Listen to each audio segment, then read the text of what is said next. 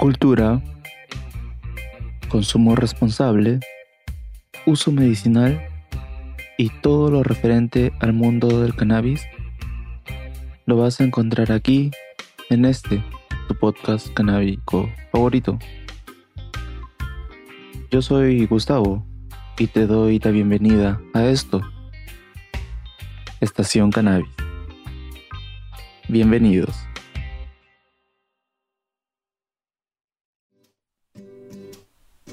¿Qué tal? ¿Cómo están? Mis queridos y estimados oyentes. El día de hoy nuevamente seguimos con esta serie de capítulos de la guía de autocultivo para principiantes. Y como les mencionaba en el episodio anterior, en esta oportunidad vamos a hablar acerca de las semillas. Y aparte de hablar de las semillas, también vamos a hablar acerca de la luz. Dos factores muy importantes luego de haber hablado acerca del sustrato en el episodio pasado. Bien, ya tenemos tierra en nuestras macetas. Ahora, ¿qué hacemos? Bueno, obviamente no puedes cultivar marihuana sin la planta propiamente dicha, ¿cierto? La mejor forma de obtenerla es con unas cuantas semillas. Eh, se venden libremente en muchos países y también las puedes pedir, las puedes encargar por internet. Eh, ¿Dónde vas a poder encontrarlas? Bueno, hay un montón de, opciones. Eh, está Gibson Nirvana, que está en el Reino Unido, por ejemplo. Eh, y así como ese hay, hay, muchas, pues no está este Sensi Seeds también, que es, que es, muy bueno, es un poco cara, pero, pero son muy, muy buenas. Ahora, ya. Yo sé que hay muchas variedades y por ahí de repente alguien me va a preguntar, oye, pero ¿y qué variedades cojo ahora? ¿O por qué unas semillas son tan caras y por qué otras son tan baratas? Ya. Mira, la forma más, más simple, más, más sencilla de poder explicarlo es haciendo una analogía digamos que lo vamos a comparar con ropa eh, de marca y ropa que no es de marca. La de marca normalmente es mucho más cara. Bueno, la de marca es mucho más cara. Lo que no quiere decir que sea necesariamente mejor. No por ser más cara, es necesariamente mejor. ¿Sí? Eso que quede claro. La mayor parte del precio eh, se paga en realidad por la marca en sí. Y lo mismo pasa en el mundo de las semillas. Los nombres más conocidos copan los precios más altos, son los que terminan siendo más caras. Pero también el monto de trabajo pues en el desarrollo de una semilla y de nuevas variedades va a influenciar mucho en, en qué tanto pueda subir de precio. Hay grandes compañías como como ponía un ejemplo, ¿no? El de, el de quienes ellos, por ejemplo, tienen muchos años de experiencia, tienen una larga trayectoria, eh, asegurando de que siempre traen semillas de alta calidad y en consecuencia a esto, bueno, sus precios también son altos, ¿no? Pero justamente porque tienes la garantía de que vas a tener semillas de muy buena calidad. Yo lo recomiendo bastante, es un poco caro, sí, pero las puedes traer y no, no creo que se vayan a arrepentir. Sobre todo si va a ser su primer cultivo, necesitan algo de calidad como para que les pueda salir bien y no se estén desanimando. ¿Qué otra cosa tenemos que tener en cuenta? Ya, el precio potencial de, las semillas va a depender en realidad de diferentes factores también. En mi experiencia eh, les puedo decir que no siempre es un indicador de, calidad el, precio. Eh, se puede tener muy buenas o malas experiencias con semillas caras y también con baratas. Incluso eh, se puede también obtener plantas decentes de semillas caídas en el suelo.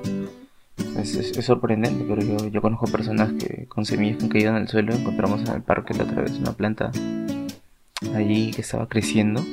Ya tenía como tres, tres, tres pares de hojas, una cosa así, y entonces ya empezaba a ser un poco notorio si seguía creciendo. Entonces, alguien dijo, oye, ¿sabes qué? Voy a pasar la voz a un, pata para que se la lleve y la, tenga en su casa, pues, ¿no? Porque si no, acá los de jardinería se la van a, la van a botar, pues, ¿no? Y, ya, y se la llevó y luego resultó que era una planta decente, no te voy a decir que era muy buena, pero era decente para hacer una semilla que, que alguien había lanzado por ahí, pues, ¿no? Al, al parque. Eh, mira, digamos que aún no tienen semillas. ¿Qué podemos hacer? Mucho, hay mucho espacio, hay mucho campo como para que puedas escoger. Eh, cada variedad, variedad tiene ventajas y también tienen inconvenientes. Lo único que te puedo asegurar y lo que te puedo decir, y eso puedo poner las manos al fuego por eso, es que la buena noticia es que casi nunca vas a eh, hacer una mala elección. Casi siempre vas a tener una muy buena elección porque normalmente te vas a llevar una gran experiencia si es que buscas un banco de semillas. Normalmente la diferencia entre la calidad es, muy superior a, a semillas del mercado negro y cosas por el estilo. ¿no? O, flores que, que, provienen de semillas este, eh, del mercado negro, cosas por el estilo. Eh, pero aún así voy a tratar de hacerlo un poquito más fácil. Te recomiendo que elijas una variedad índica. Calma, calma ahí. ¿Por qué? Ya, te explico. Para no hacerlo muy largo y para no extenderlo mucho, vamos a decir que hay dos tipos básicos de plantas de cannabis. Yo sé que son, que son más, pero vamos a decir que son dos. ¿sí? La índica y la sativa. Las índicas no crecen mucho y su periodo de floración normalmente es corto. Sus tallos son gruesos, son fuertes y sus hojas son grandes. Esas son las características de esas plantas. Las sativas son prácticamente lo opuesto, porque son plantas altas, son hojas estrechas y son mucho más grandes que las índicas. Hay híbridas también de ambas, de ambas especies, pero para un principiante, recuerden que esta guía de autocultivo es para principiantes. Así que para un principiante lo mejor es una índica. Esta es mi recomendación. Las índicas doblan su tamaño, pueden llegar a, duplicar el tamaño que tienen una vez que ingresan al periodo de floración. Eh, mientras que las sativas, bueno, las sativas sí son más impredecibles. Eh, pueden alcanzar tamaños enormes. o sea, puede llegar hasta tu techo son, enormes, pueden llegar a ser enormes. Eh, y este, por lo tanto, es por eso que, yo creo que las índicas son mucho más fáciles de manejar, pues, ¿no? porque son plantas que son un poco más pequeñas, no, no te van a representar un reto tan, tan, tan grande de repente como una como, como de repente una sativa que, que crezca desmesuradamente, ¿no? Y aparte, eh, las índicas también tienen más resistencia al estrés. Y recuerda que tú, al ser novato, al ser principiante, es probable que no sepas manejar algunos, algunos aspectos de tu misma planta. Así que es probable que sufran en algún, en algún momento estrés. Así que las índicas van a poder resistir mejor a este estrés. Así que bueno, por estos motivos, definitivamente yo considero que para un cultivador eh, novato le bastaría con unas pocas plantas en un armario. Y las que recomiendo, como digo, son las índicas. Tampoco quiero dar la impresión de que las sativas son difíciles de cultivar, ojo, ¿ah? no, estoy diciendo eso. Pero si quieres multiplicar sus posibilidades de éxito, entonces yo les recomiendo escoger una índica. Existen innumerables tipos de esta planta, pero ya eso se va a tratar únicamente de una elección personal y finalmente mi última recomendación es que antes de elegir eh, la semilla traten de ver una, reseña y sobre todo comentarios, sugerencias de personas que, que, de repente puedan, puedan darle una guía acerca de, de qué primarias variedades de indicas van a poder asentarles mejor a ustedes. Ok, Espero que no suene, pero están hablando con cierta intensidad. Muy bien. Ahora pasamos a la luz. Bueno, con respecto a la luz, eh, lo que les tengo que decir es que ya, empezamos por, por el principio. ¿ya? Las plantas no, no, no crecen sin luz. Eso es, eso es básico. Eh, vamos a necesitar lámparas de crecimiento de floración. Eh, sirven para, para, ambas etapas de cultivo, para vegetación, para periodos vegetativos y periodos de, eh, de floración. Y bueno, estas lámparas lo que van a hacer es determinar finalmente nuestro tipo de cosecha. Mientras más luz haya, va a haber más peso. ¿sí? se puede cultivar cannabis incluso con una bombilla común y corriente, pero es mucho mejor hacerlo con lo que de forma comercial se llaman lámparas TL. Este, es probable que ustedes la conozcan como luces fluorescentes. También, también pueden llevar ese nombre.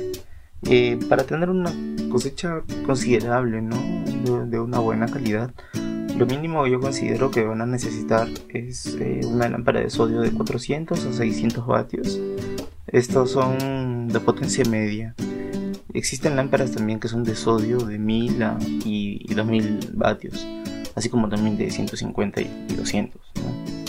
Eh, la lámpara de 400 a 600 vatios que les, que les digo me parece que es perfecta para nosotros que somos principiantes, que somos novatos en esto porque va a gastar relativamente poca energía para la cantidad de cannabis que produce. Sí, porque recuerden que estas lámparas van a estar encendidas mucho tiempo, todos los días, gran parte del día, durante muchas horas, entonces tienen que saber que se va a consumir bastante energía. O sea, a comparación de no tener nada, pues no hacerlo en exteriores, por ejemplo. Este, pero esto es un. Esta es una guía de cultivo para principiantes, así que vamos a hacerlo de acuerdo a lo que estamos estableciendo, que estamos armando, estamos destinando un espacio dentro de su hogar, recuerden, es con mucha responsabilidad. Como les decía, la lámpara de 400 a 600 vatios me parece que es perfecta para nosotros que somos principiantes porque gasta muy poco, ¿no? Para la cantidad de cannabis que, que puedes tener al final de tu, de tu cosecha. Obviamente es otro mundo, pues si cultivamos bajo una bombilla normal, no es mucho menor. Hay muchos tipos de luz, pero no se, no, no se cierren a, la posibilidad de, o, no se encaprichen, ¿no? Eh, con alguna otra que no sea una lámpara de sol. Eh, busque un diseño simple, para poder empezar una bombilla de 400 vatios va a producir finalmente después de la cosecha alrededor de 200 gramos en cogollos ¿no? en, flor y una de 600 este, aproximadamente 300 gramos 300 gramos por ahí eso es una cosecha estimada como considerada como como buena, ¿no? Como una buena cosecha para un principiante. Si no lo hacen bien y aprenden, pronto les aseguro que van a poder sacar más de 300 gramos con una luz de 400 y, y hasta 400 gramos con una luz de 600. Entonces, ambas potencias iluminan perfectamente un metro cuadrado, así que no van a tener problemas en, tener su armario de un tamaño decente y puede generar una cantidad razonable de calor. Eso sí, tienen que tenerlo en cuenta, así que necesita tener una muy buena ventilación. Eh, con esto ya llegamos a la siguiente compra para el armario. Es un extractor con filtro de carbono activo. ¿Qué es eso? Ahorita te explico. Las plantas de cannabis eh, se alimentan de dióxido de carbono como cualquier otra planta, ¿sí? Y esto es para crecer. Lo obtienen del aire de su entorno, que está alrededor de ellos. Y si no proporcionamos suficiente suministro de aire fresco a la habitación donde crecen, eh, muy pronto se lo van a gastar todo. Entonces, cuando esto ocurre, el crecimiento empieza a hacerse más lento, se retarda y pierde salud, pierde energía y vitalidad la planta. Para prevenir esto, lo que deberíamos hacer es asegurarnos de que siempre está entrando aire fresco colocando un extractor de aire. Esto va a succionar el, dióxido de carbono, el CO2, eh, utilizado, ¿no? Y lo expulsa al exterior, dejando que entre el aire fresco. ¿sí? En otras palabras, no se necesita obligatoriamente un extractor. Si quieren pueden utilizarlo, pero no es imprescindible. Lo que sí es importante es esa frescura de aire, ¿sí? Porque si no se detiene el crecimiento, la planta sufre mucho estrés. Otra ventaja de tener un extractor de aire es que también se puede eliminar el olor característico de las plantas de cannabis durante la floración. En el periodo de la floración es cuando empieza a oler. Eso tenía, también he tenido varias preguntas donde me decían, oye, quiero hacer mi cultivo, pero ¿y si huele? Ya, no huele desde un principio. Cuando empieza a, cuando entra en floración, cuando están creciendo las flores, empieza a oler. Ahí recién tiene, tiene un olor característico. Y bueno, para poder eh, evitar llamar la atención se utilizan estos filtros. Eh, en este caso es un filtro de carbono que se coloca en el mismo extractor de, aire. Esto sirve para eliminar el olor. Todos los extractores tienen un filtro de carbono. Este normalmente se, lo normal es que se adapte perfectamente al mismo, al mismo extractor. Un filtro de carbono eh, tiene, es, es, un tubo, es un tubo grande eh, lleno de carbono. El carbono activo tiene eh, la cualidad de que absorbe las sustancias químicas que producen olor y de esta manera las neutralizan. Obvio, pues no va a durar siempre ni, ni va a ser eterno, pues no, pero una vez que se satura, los olores van a salir libremente. Entonces un filtro de carbono, ¿cuánto te puede durar? Pues yo creo que unas 5 cosechas.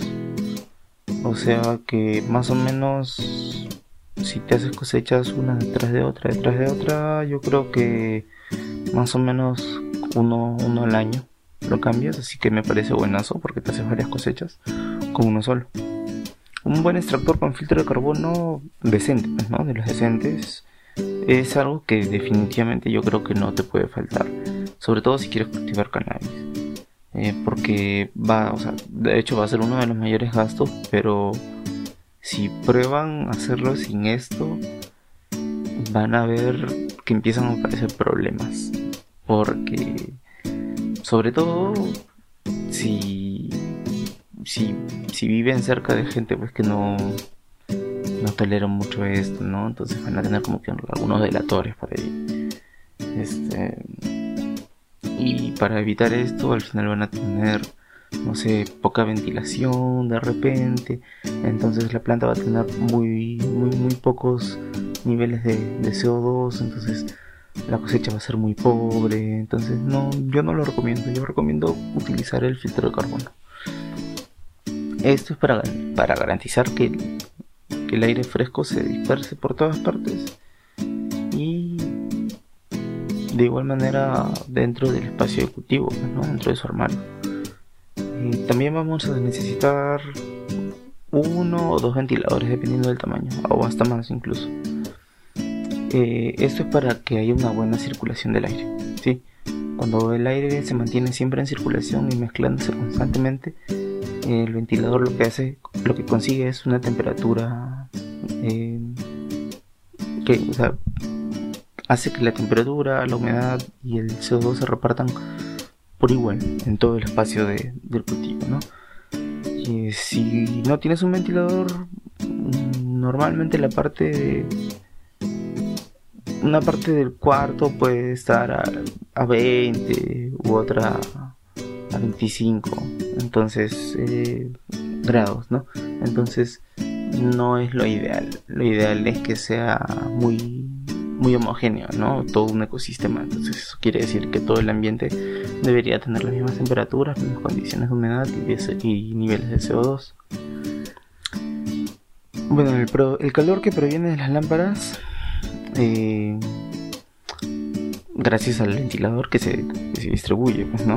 Y se termina repartiendo por todo el espacio creando una temperatura más equilibrada. Otro beneficio del ventilador es que las plantas desarrollarán tallos más gruesos y fuertes Esto es porque el viento al estar constantemente golpeando las plantas las sacude un poco, entonces hace que la planta por necesidad eh, tenga el tallo más, más, más, grueso y más, más resistente.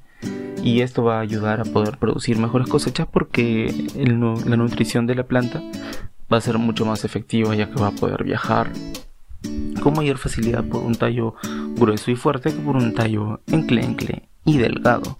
Y justamente hablando acerca de nutrición, les comento que el próximo episodio de esta serie de capítulos de guía de autocultivo para principiantes de este tu podcast canábico favorito, Estación Cannabis, va a ser justamente acerca de la nutrición de las plantas. Así que si estás interesado en ver qué tipo de, no sé, de químicos puedes utilizar o de repente qué tipo de nutrientes va a necesitar tu planta en cada etapa del cultivo. Te invito a que te quedes pendiente y que estés atento a este podcast. Sobre todo porque aparte de hablar acerca de la nutrición, vamos a hablar acerca del crecimiento de la planta y de la floración. Así como también vamos a estar hablando de algo muy interesante. Y ya con esto yo creo que si no te enganchas, ¿qué estás esperando entonces? Sí, son diferencias entre machos y hembras y también vamos a hablar acerca de plantas de cannabis hermafroditas.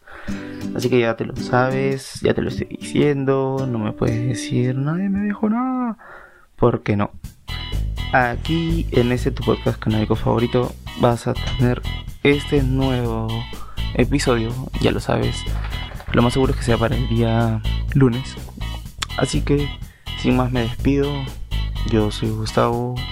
Muchas gracias por mantenerse conectados y sintonizando este tu podcast canábico favorito, Estación Cannabis.